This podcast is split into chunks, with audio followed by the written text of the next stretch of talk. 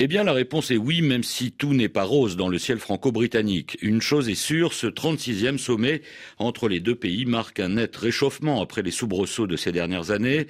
C'est d'ailleurs le premier sommet depuis cinq ans, c'est dire. Plusieurs facteurs expliquent cette détente cordiale.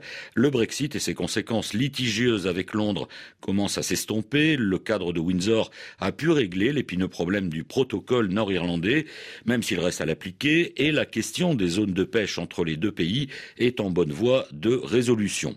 Le coup de Trafalgar de l'affaire des sous-marins vendus à l'Australie par Londres et Washington en lieu et place de Paris semble également peu à peu digéré.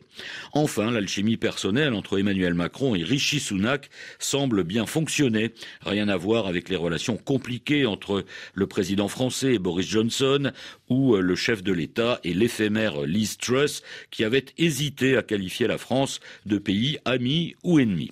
Les deux dirigeants actuels sont de la même génération, ils ont un parcours similaire, marqué par un passage dans les banques d'affaires et un style très proche. On peut donc parler d'un nouveau départ dans le cadre de cette vieille relation de bon et de mauvais voisinage selon les époques, mais comme l'a rappelé Emmanuel Macron, l'histoire et la géographie imposent ce lien spécifique entre les deux nations. Et de fait, sur quasiment tous les sujets abordés, la coopération franco-britannique repart de l'avant.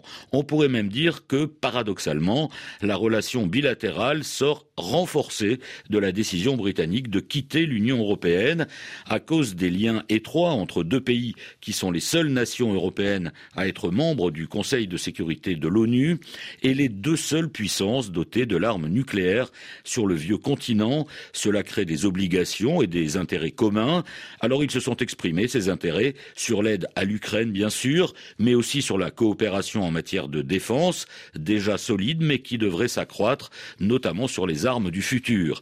Il en va de même sur l'énergie ou la lutte contre les changements climatiques.